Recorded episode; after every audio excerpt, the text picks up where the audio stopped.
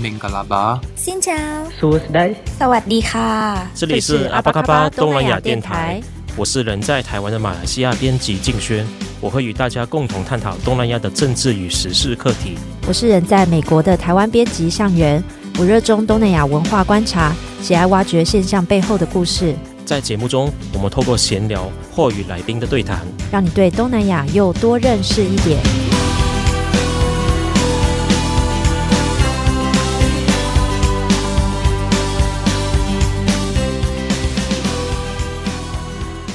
阿巴嘎巴，大家好，我是主持人静轩。那今天我们的来宾呢是前报道者的记者杨志强。那他现在目前是一位独立的记者。呃，今天会请他来上这个节目呢，就主要是谈谈最近的缅甸局势。那如果大家有在关注缅甸的局势的话，那大家大家可能会注意到说，诶，最近又有超过上千名的罗兴亚难民，呃。搭乘船只逃离孟加拉，然后漂流到呃马六甲海峡，然后他们面临到说，他们目前现在面临到人道危机，包括说在印尼当地人民呢不愿意再接收更多呃罗兴亚难民进来，然后再加上就是在十月的时候又爆发了那个缅北的所谓的三兄弟联盟针对果敢地区的这个内战又爆发了，那也再次让缅甸这个局势呢呃被更多人看到。可是相我是觉得，诶，相比之下。呃，相比去年呃之前发生的俄乌战争，还有今年也是十月爆发的以巴冲突呢，其实缅甸它在国际上国际上被关注的程度还是不如俄乌战争啊，或者是以巴冲突的。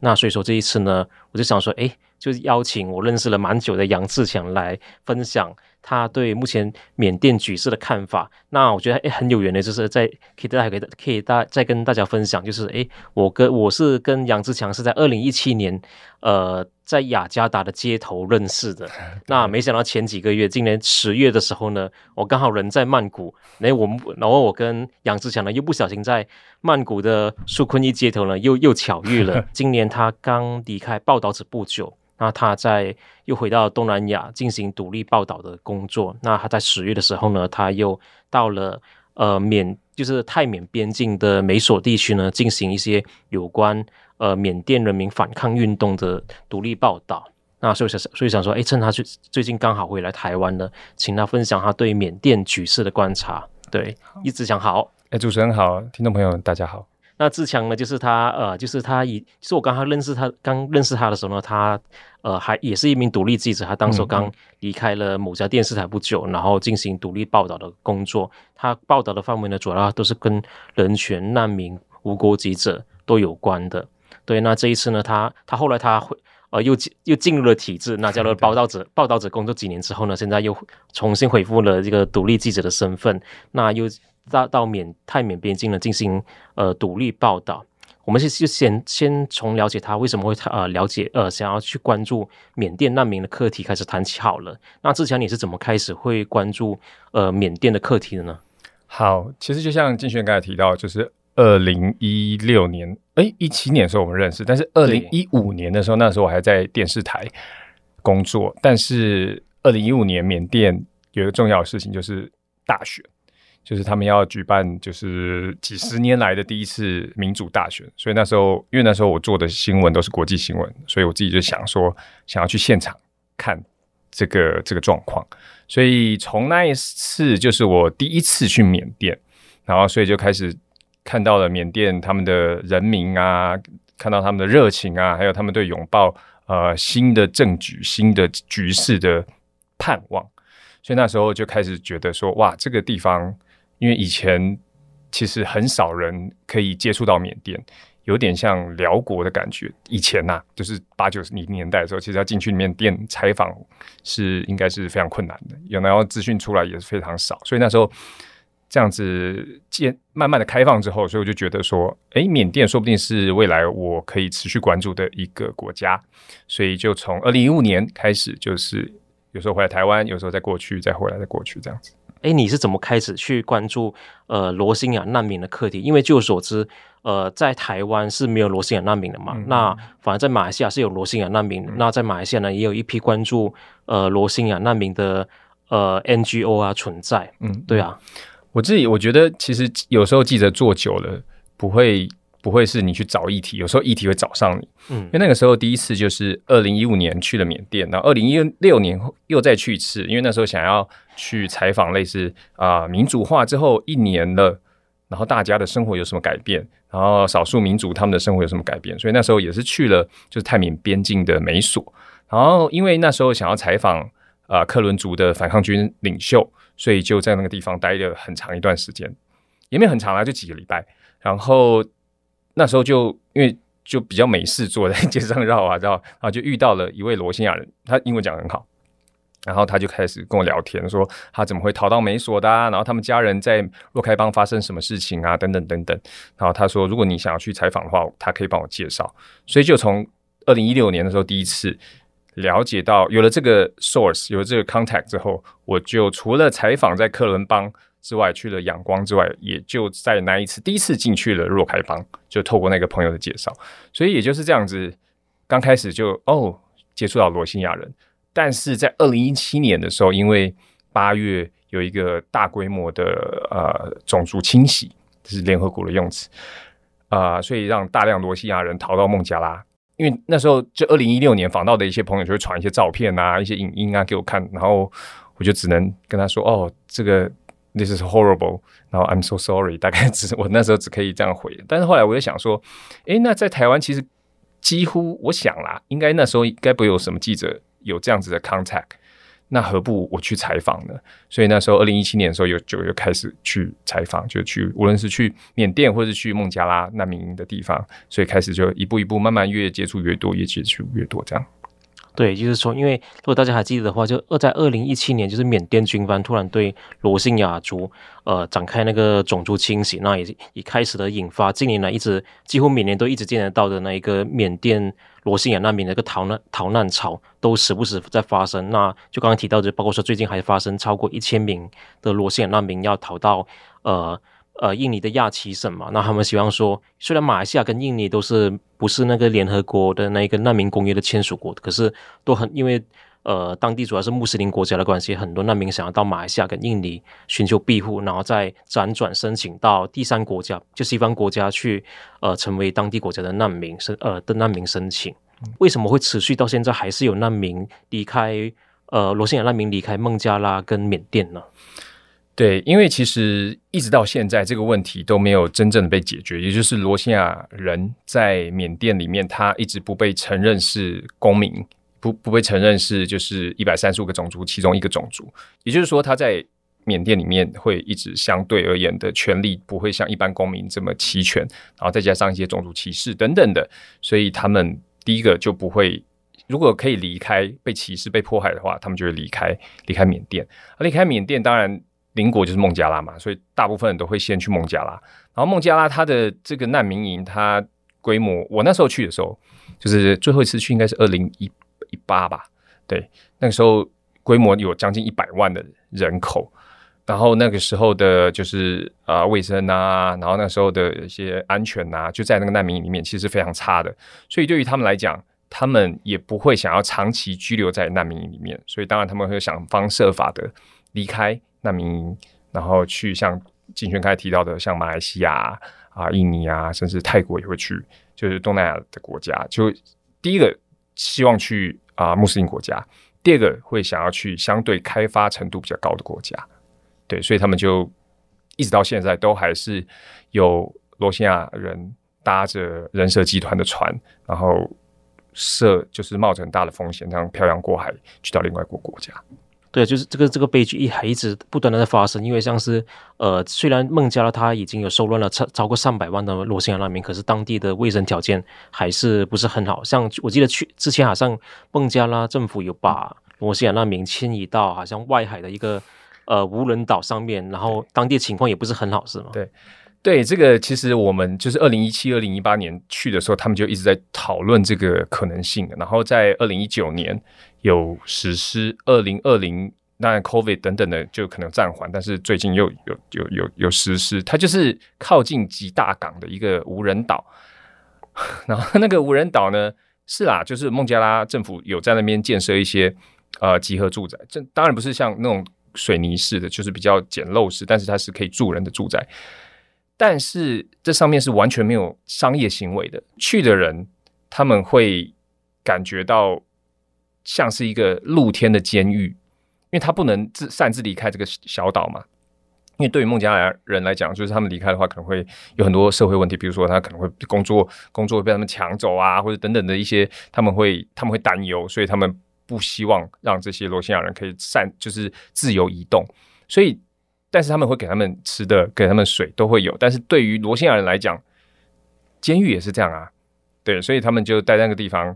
有的人待久了。偷渡回到难民营里面，然后有人待久又就是抗议啊等等，所以那个这个计划到现在虽然说有实行，但是其实是没有什么，就是非常不受欢迎呐、啊，不受不受罗兴亚人的欢迎。对，那二零一七年爆发这个种族清洗之后呢，又在二零二一年缅甸就爆发那个军事政变嘛，那可是二零二二年。爆发了那个俄乌战争，然后今年又爆发那个以哈冲突，嗯、那你会觉得说，好像我觉得缅甸已经变成全世界的一个被遗忘的地方嘛？好像关注度都不受呃全球重视。嗯，我觉得这有两个点，嗯、有一个比较大家可以理解，就是因为新闻就是这样嘛，就是只要哪个地方发生什么事情啊，那个热点就会转移到那个地方，所以这个是相对比较正常的事情。然后第二，我觉得后面有两个点，就是第一个就是西方国家的利益在这个地区其实没有这么显著的。因为你看，如果乌克兰被打的话，欧洲整个整个可能大家都会团，所以所以大家会团结起来嘛，会对这个乌俄战争就会当然会施加很大力道的报道。然后以色列跟巴勒斯坦，当然那个是长期以来被西方国家关注的地方，但是在缅甸这个区域，其实是非常少西方国家它的利益在这里，所以当然它的读者不在意，那当然媒体就是西方国家媒体可能就相对不会这么在意。第二个，因为缅甸内部这个这场斗呃 struggle，它其实比较偏向国内的事情。它跟像乌克兰，它是被攻击，然后以巴它也是两个国家之间的战争。对对，国家对啊，它是国家好 之间的战争。然后，但是缅甸来讲的话，它就是局限于自己国内的事情。对，因为其实说实在的，非洲有很多国家在政变呐。对，所以所以我不能说。啊、呃，西方国家呃，西方媒体或是国际媒体没有关注他是错，但是因为他是有原因的，对他那个呃冲突的等级有点不一样，然后再加上他们本来就没有这么关心这个区域，所以自然而然的就渐渐的被社会遗忘，国际社会遗忘。嗯，那你最近去缅甸是算是疫情之后的第一次去吗？呃，对对，因为其实二零一九年之后就就没有再去缅甸，因为。第一个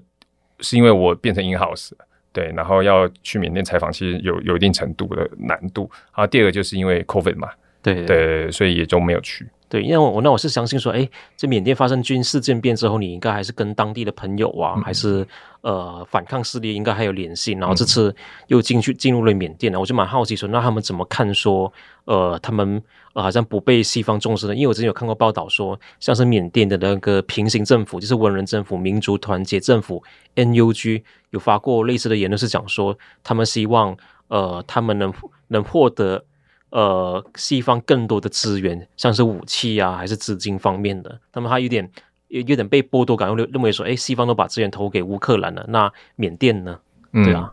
他们，是怎么当地人是怎么看呢？嗯，对啊，如果如果我们 NUG 的话，那当然他他他一直都有在发声，都希望就是跟西方世界，无论是其实他呃，敬轩前几天有跟我聊到，就是说其实他在像日本啊、韩国，他们其实都是设点的。然后捷克有，然后其他国家我就不太清楚。但是他一直在跟西方国家，不是不一定西方国家，就是国际社会都有在接触，都希望拉拢大家，就是无论是捐款啊，或是给予任何的协助。然后，但是如果是一般的民众来讲的话，这一次我自己去，我自己看有两个极端，就一个是他还是非常希望，就是大家来帮忙，然后大家来报道。然后大家来关注这个地方，所以他对于外籍媒体的那个帮助你来报道的那个合作性是很高的。但是有的人会觉得说啊，过三年了，报道那么多了都没有用，所以他 相对就很消极。对他，我觉得有我自己这一次的观察，他有两个极端出现。对，但是一般的人人民的话，其实有些人是大家都还是蛮希望，因为对于一个记者到那个地方，他还是会很热情的跟你讲说他发生了什么事情，他看到了什么事情，他家人发生了什么事情，然后他为什么会逃离，然后他希望这些故事可以被大家听到。所以我觉得他们当然有很感觉到很大的挫折，但是他们没有办，他不能放弃啊！怎么讲还是他们的国家嘛，他们不能说呃那就不要的，就 就就不要就就放弃。没有，他们还是希望就是国际社会的呃焦点转移，对他们来讲是一个伤痛，就是对他们来讲是很挫折，但是他们也不能这样子就不再继续寻求国际社会的援助，对啊，所以他们其实还是还是一直在。然后对，那你自己会觉得还会有挫折感吗？因为从你二零一五年第一次去到缅甸，是也感觉上哎，好像是迈向民主正常化的道路上发展。可是从二零一七年，呃，也不应该不对，应该是之后又呃，后来翁山书记也当上了那个国务执政了嘛。可是这一切的情势都在二零二一年的政变之后就转弯了，嗯，嗯嗯，倒退了。那你会觉得很挫败感吗？就是非常，就是罗兴亚课题的人没有没有没有处理好。就当时呃，翁山书记还担任国务执政的时候，也是被在国际上被批评说，哎，你没有处理好那个国内的罗兴亚难民的课题。嗯嗯，然后二零二一年又爆发政变了。对，当然那时候我记得那时候我在台湾，然后这个消息出来之后，就是真的是傻眼，而且那时候看到很多照片，然后我记得其其中有一张照片让我很震惊，就是他也是推着那种推板车，然后上面有人。然后我记得六四天安门的时候也是这样子，有人推着推板车，然后上面有伤者，然后他们要推，那时候觉得哇，很就是很没有办法自信，很没有办法相信，因为在二零二一年以前，就是我之前之前去的时候，大家都在讨论说要怎么样让这个国家变好，就大家讨论要往哪一个方向，那个大方向是在往同一个大方向走，有人甚至还在讨论说要怎么样去监督国会，然后怎么样参与式民主。就是大家讨论已经很前面了，大家都是在讨论说怎么样往前走，没有人想到居然会 往后走。所以我其实我当然不能完全感同身受，因为我不是缅甸人，但是我觉得我可以感受到他们的无力还有无法自信。就这一次去采访的时候，就算现在已经过了快要三年了，很多人讲到这些事情都还是非常激动，然后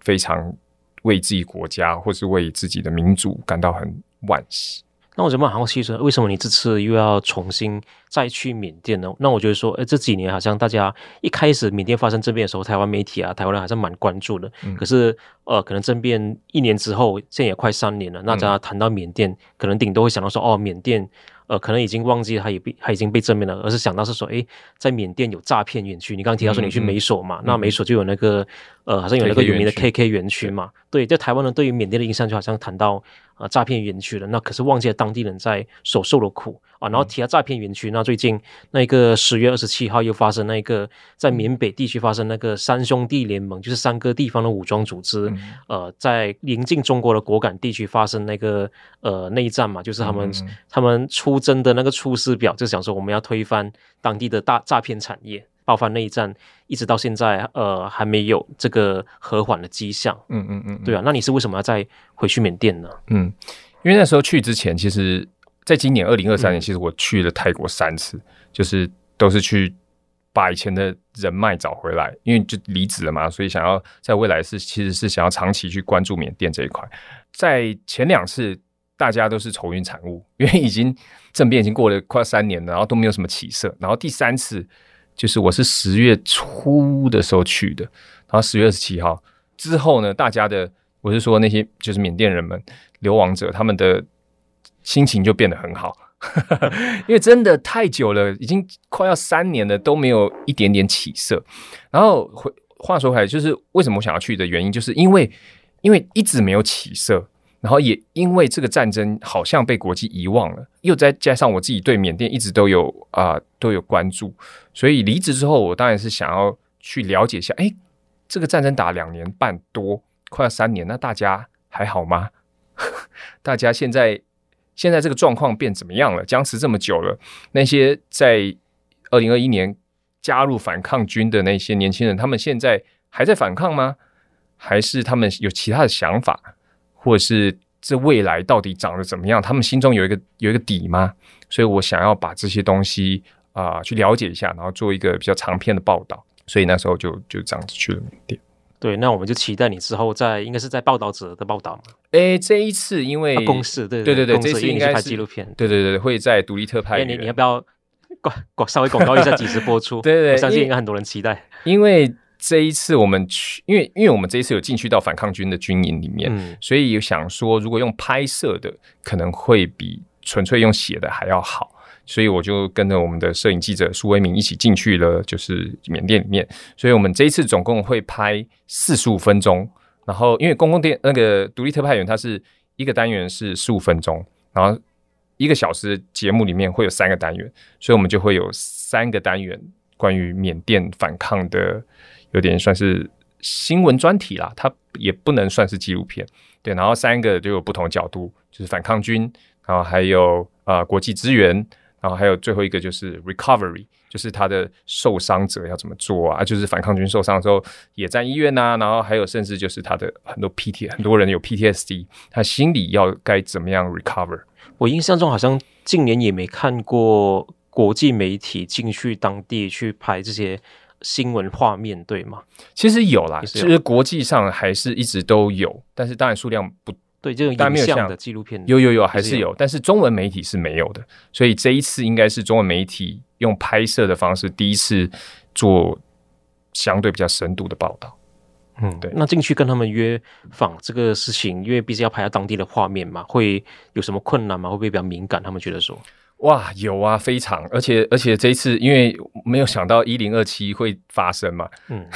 所以发生之后，没有人有时间留给媒体，大家都要打仗，对，所以那时候我们的计划就一直改，一直改，一直改。我们总共换了三次计划，就是本来要防 A 部队，因为一些原因，可是美索地区应该离果敢地区应该是有点距离吧？对，因为其实这一次的反抗不只是北部、东部跟西部，东部的克伦邦。或是克耶邦，或是西部的若开，他们其实都有反抗。尤其像克耶邦，他有甚至发起了一一一行动，就是十一月十一号，他们自己也发起了一个行动。因为在那个果敢是一一零二七行动嘛，然后他们发了一一一行动，所以各地都有反抗。所以我们在那个地方也是一样，就是那个我们本来要访那个部队，他们去打仗了，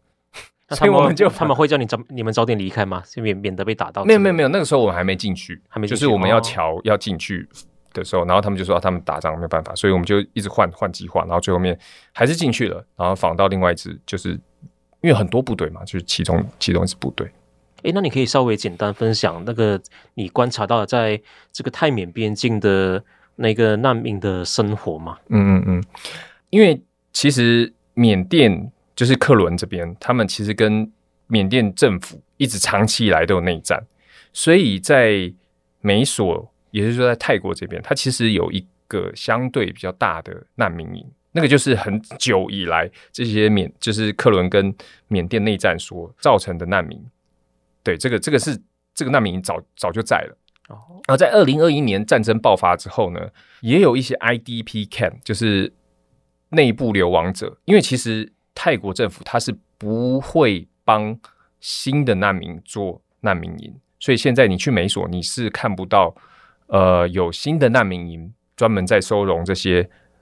就是二零二一年政变之后的难民的，他们都是在缅甸这一边。然后，所以应该是说，原本就是在这个边境地区就就有难民营，可是二零二一年之后，呃，就来了更多在中部地区仰光啊，对对对，各地的难民，各地的难民都会涌入过到边境的。对，但是他们是不能去到泰国这一边的。那泰国这边是没有难民营，但是有很多的流亡者，所以在。啊、美索这个城市，其实在，啊政变爆发以前呢，非官方统计啦，就是自己观察，还有跟当地的一些朋友聊天，就是以前的那个泰国人的人数可能是六比四，可能泰国人是六，缅甸人是四，因为那个时候还有一些移工。然后还有一些像刚才讲难民，或是还有一些呃流亡者也有，对。但是在二零二一年之后的，可能变成五比五，甚至是六比四，反过来，缅甸人比泰国人还多。我说那个小镇里面，但是那些人他们就是流亡者，意思也就是说，他们是在这个小镇里面住在租屋处，或者是住在各地方，他不会像是一个难民营那样子的存在。目前是这样子，所以你这个地方你可以看到，呃，美索越来越多的。缅甸餐厅出现，对，然后越来越多，在路上可以看到大家就涂着那个脸上那个，就是缅甸他们传统化妆品，然后还有有的人会穿着龙基，就是那个缅甸的传统服饰，就越来越多。对，以前就是在政变爆发前，可能还不会这么明显，但是现在你可以感觉得到，缅甸人的比例越来越高。他们怎么看待在泰缅边境地区的所谓的诈骗园区呢？因为呃，之前也是看过报道嘛，可能当地的一些反抗军，他们其实可能也是，同时也是这些诈骗园区的这些保呃保护的势力之类的。对。这个就是超级无敌复杂，对，因为每一个园区在不一样的地方，他们的势力都不同。比如说像刚才讲缅北，那就可能比较偏向就是那边的呃缅第五，然后在 KK 园区就是在克伦族这边呢，大多数的人相信那个地方保护他的一支部队叫做 BGF，就叫做呃 Border Guard Force。BGF，Yeah，Border Guard Force。但是这一支 Border Guard Force 它是其实比较亲缅甸政府的，但是也有人说有克伦族的人涉入在其中，就是他也不是纯粹只有缅甸亲缅甸政府的人有股份，简单讲股份或者是保护他们，也有克伦族反抗军的人也有涉入其中。你可以大概可以了解，就是只要有钱，大家都会想要赚，无论你是反抗军还是政府军。好啊，诶，那我就蛮好奇说，那像从罗兴亚难民的课题到缅甸的抗争的议题，其实都离台湾很远，地理上离台湾也，时间世界上好像也越越来越远。那你为什么会觉得说还台湾还需要关注这些课题呢？嗯，对，因为我觉得，我觉得，我就会会想问这个问题，是因为就是说，诶，当那个俄乌战争爆发的时候，诶，台湾代入感蛮深的，会觉得说，诶，小国被大国侵入嘛，嗯、然后以色列也跟哈马斯的冲突。呃，也是有，也是有这个代入感存在嘛。嗯嗯嗯，对啊，对，我觉得，因为其实，在缅甸的那个政变之后，就有发起了，就是因为以前就有 Milk Tea Alliances，就是那个奶茶联盟，然后那时候缅甸就有人发起，他们也想也要加入这个奶茶联盟之中，所以无论是在政变之后，或者是甚至政变之前呢，其实有很多的缅甸年轻人，就是他比较 progressive 的人，其实跟台湾的。啊、progressive 的那个人们都有一些连接，都有一些合作。然后，因为这个，也就是说，嗯，我自己还特别查了一下，就是二零二二年乌克兰跟台湾的贸易值有一亿七千万 USD。缅甸跟台湾的贸易值有两亿八千万 USD，哦，所以其实，其实经贸来说，其实更更加密切。对对，因为其实以地理位置来讲的话，这是一定的，因为这是在东南亚，也有不少台商啊。对啊对啊，台商我自己看是目前就是官方统计是长久居住的话有一千人，没有很多，但是但是可能也因为政变啊等等一些原因离开，一千人上下，对，所以。你可以看到，其实，在经贸上，或者是我们之前在推的南向政策啊，新南向政策，其实对跟台湾，我个人认为是比较有直接的关联。对，当然那个乌克兰战争跟那个代，因为就像您刚才讲的，那代入感很深，因为一个大国欺负小国。然后缅甸就比较不一样，它是内部的那个政变嘛，但是其实它也是一种就是独裁政权在压迫，呃，希望。渴望民主自由的人们，对。然后在这一次我去了之后，我常常跟大家讲说，就是跟当地的人说啊，我是从台湾来。然后大家都说哦，台湾还好吗？台湾 对对对。然后我们也想，我们想说啊，还好还好还好，OK。然后我们要互相帮忙吗？我们要互相帮忙啊。就是我希望可以多报道你们如何反抗啊，然后等等一些声音。然后你们当然。如果想要多关心台湾的话，我们也可以谈一些互相交流。因为我自己一直认为，台湾的未来是在东南亚，但是这也其实也不是只有台湾未来，其实很多世界上的产业或是周边的国家，他们的未来也是在东南亚。我自己认为啦，这不一定是对，但是我自己是这样认为。然后我觉得台湾除了要跟东南亚国家做生意之外呢，我觉得我们应该也多学学缅啊日本或是韩国，他们。在当地的生根不是只有 business，还有协助修复古迹或是 ODA 等等很多的东西，他们的啊、国与国之间的交流是很深入。当然，也是有可能一部分的原因是因为我们国家的特殊情况，而让啊、这些东南亚国家比较却步。但是我觉得我们可以做更多。所以当然，呃，第一个要做更多，当然我们要知道他们现在发生什么事嘛。对，所以那当然就是先先报道他们现在的状况喽，然后让台湾人知道哦，原来这边还在打仗，这是我自己的想法。诶，那我们最后就聊回你本身，就是刚提到嘛，就一开始认识你的时候你是 freelance 嘛，嗯，那之后你又变成 in house 的记者，就是到报道者。那为什么这一次？因为我相信，诶，这几年呃有关注到志强报道的都知道说他是在报道者，呃，嗯、当记者嘛，也拿他的报道也拿过不少奖。那、嗯、但是大家好像不不就不晓得说，哎，为什么你你又要离开呃报道者，又成为 freelance 了？嗯、对啊，因为其实那时候加入报道者一个原因是因为。因为那时候在当 freelance 的时候，就一直跟报道者合作，所以一直很喜欢报道者的报道方式。然后加入他们，当然是希望成为他们的一份子。这第一个，第二个就是因为那时候 freelance 真穷到爆炸，对，所以所以就想说啊，那我们就稳定一下。然后，而且我自己也没有长期的采访台湾的故事，然后我自己也想了解台湾。然后，另外一方面也是因为抱着，我觉得在。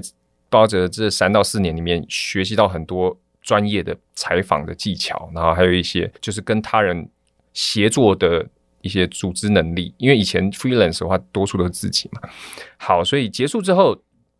在今年初，因为 COVID 都结束了，然后我自己的志向，我自己的兴趣，其实一直都还是以国际新闻为主。当然，在台湾你也可以做国际国际新闻，但是我自己还是比较偏向去到现场。对，所以啊，COVID 都结束了，然后我自己又。存了一点点钱，哎、欸，我让我想起了你当时加入报道者也是因为 COVID 被困 困在台湾嘛，对不对？也是原因之一，也是原因之一啊。但是但是就是就是 OK 啊，因为我本来那时候就想说来回来台湾去采访一些台湾的议题，对，所以对，也就是因为这样，然后康复结束了，然后自己也觉得在报道者待了一段时间，所以可以再尝试一些新的东西，然后再加上缅甸的议题一直都没有。被深入的报道，尤其在中文媒体圈的话，所以我就想说，那我要来来做一个采访，对。然后，其实我自己未来的计划是，就是在缅，就是会常驻在就是美所，然后常就是关心，不是关心啊，就是去 continue，就是持续的采访缅甸的议题。因为我个人认为，我当然希望他的革命赶快成功，推翻这个独裁政权，但是没有那么简单，嗯，对。以前克伦邦各个邦跟缅甸政府打了几十年都没有打赢，但当然当然是不一样的状况。但是就是我个人认为，就是我可以在那边待着，然后长时间的报道那边的状况。对，然后因为中文媒体其实真的很少在报道这些东西，所以我希望可以让中文媒体或是让中文的乐听人可以更了解缅甸的现况，还有他们的一些想法。你觉得说，你刚提到嘛，就是穷嘛，就是 这样 才会变成 in house。那你觉得说，呃，除了穷之外，那在台湾当要当台湾的独立记者的话，他的困难还是什么呢？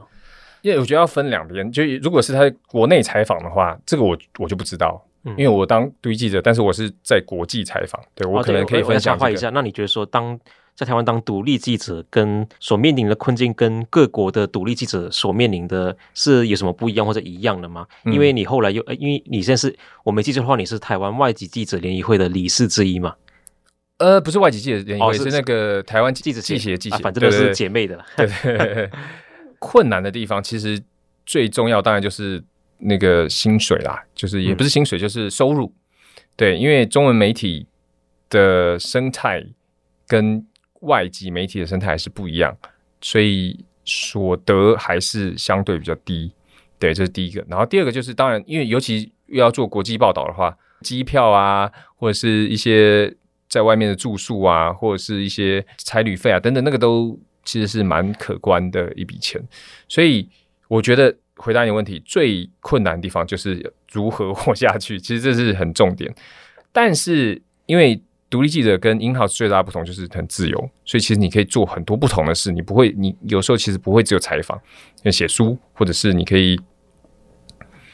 就要看你自己的你自己的想法。所以我觉得，如果要做独立记者，尤其是国际采访的话，你必须知道你要的是什么，然后你的目标是哪里，你的重点要放在哪里，你的采访计划，它你心中至少要有有至少半年到一年的采访计划。所以这些东西是你必须要很清楚，你才去做的。我当然不是说 in house 就很就很轻松，你就不需要做那些采访计划等等，还是要。但是它的那个形态是完全不一样的。对，所以你要你必须要做到这些，你才有可能活下去。除此之外呢，因为其实 freelance 它你有点像是你就是你自己的品牌，对，所以你除了你要为你自己的品牌负责之外，你要代表你自己去跟各个媒体或是各个电视台接洽，就是怎么样的合作方式啊，或者怎么样的呃，他们喜欢怎么样的报道，然后怎么样合作，对，所以这些东西都是要一步一脚印慢慢学，因为我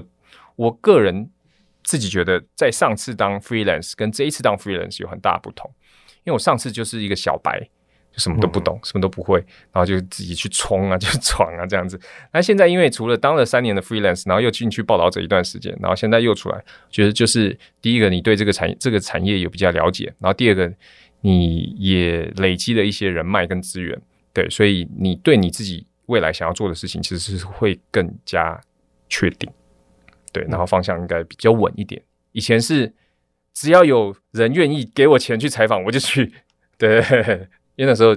什么都不会嘛，所以就只要有案子就接。那与其他国家的独立记者的所面临的状况差别呢？我觉得你相信这几年在路上就采访的新闻路上，应该也会遇到其他的国家的独立记者。对，如果以西方就是以西方国家来讲的话，他们也会跟我抱怨，就是。钱不够啦，对，他们也会说啊，给那个 payment 很少。但是我觉得跟我们比起来的话，应该还是好一点。我觉得有一个最大的不同，就是不要讲产业的话，讲采访上遇到的困难的话，如果你是白人的话，你会在那个地方非常显眼。但当然，你也可以是当地人，然后你帮西方媒体工作，那你就你就有一个优势。对，然后对于我来讲的话，因为我会讲中文。所以，比如说采访这些议题，就是缅甸，或者是像刚才提到诈骗啊等等，你会讲中文，它其实是非常好用的，因为诈骗园区都是讲中文的人嘛。对，你可以无论是跟他们接触，或者是你甚至可以卧底或者怎么样，那是未来的事。对，嗯哦，我我我还还想问你说，你是已经去诈骗园区采访了？没有没有没有没有没有没有没有没有没有没去，就是呃。未来看看那个怎么变化，因为这一次现在缅缅北的诈骗园区被扫掉了之后，大家都相信应该会有很多的这些势力会来到东部。哦，就是往因为那个就是在泰缅战乱的是东北边啊，对对，那个是中国跟缅甸边境，然后现在会来可能会来到泰国跟缅甸边境，要看哪、啊、看未来他们的变化会怎么样。那我们就感谢呃志强的分享。那大家可以关注他之后他的这个去缅甸东部的这个采访问的这个纪录片在公司呃、嗯、上线。好，是在几月几号？哎、欸，还不确定是几月几号，但是应该会在一月，然后最晚的话会在二月一号以前，因为二月一号是他们政变三周年。好啊，那我们就期敬请期待。好，好感谢志强的分享，谢谢。好，那我们下次见喽，拜拜，拜拜拜拜。感谢你的收听。如果你喜欢我们的节目，欢迎在 Apple Podcast、Spotify、SoundOn 等平台订阅我们的频道，也欢迎你为我们留言评分。你也可以追踪我们的 IG，透过私讯留言与我们互动，让我们一起把东南亚新闻的 Podcast 节目做得更好。阿巴嘎巴东南亚电台，我们下次空中见。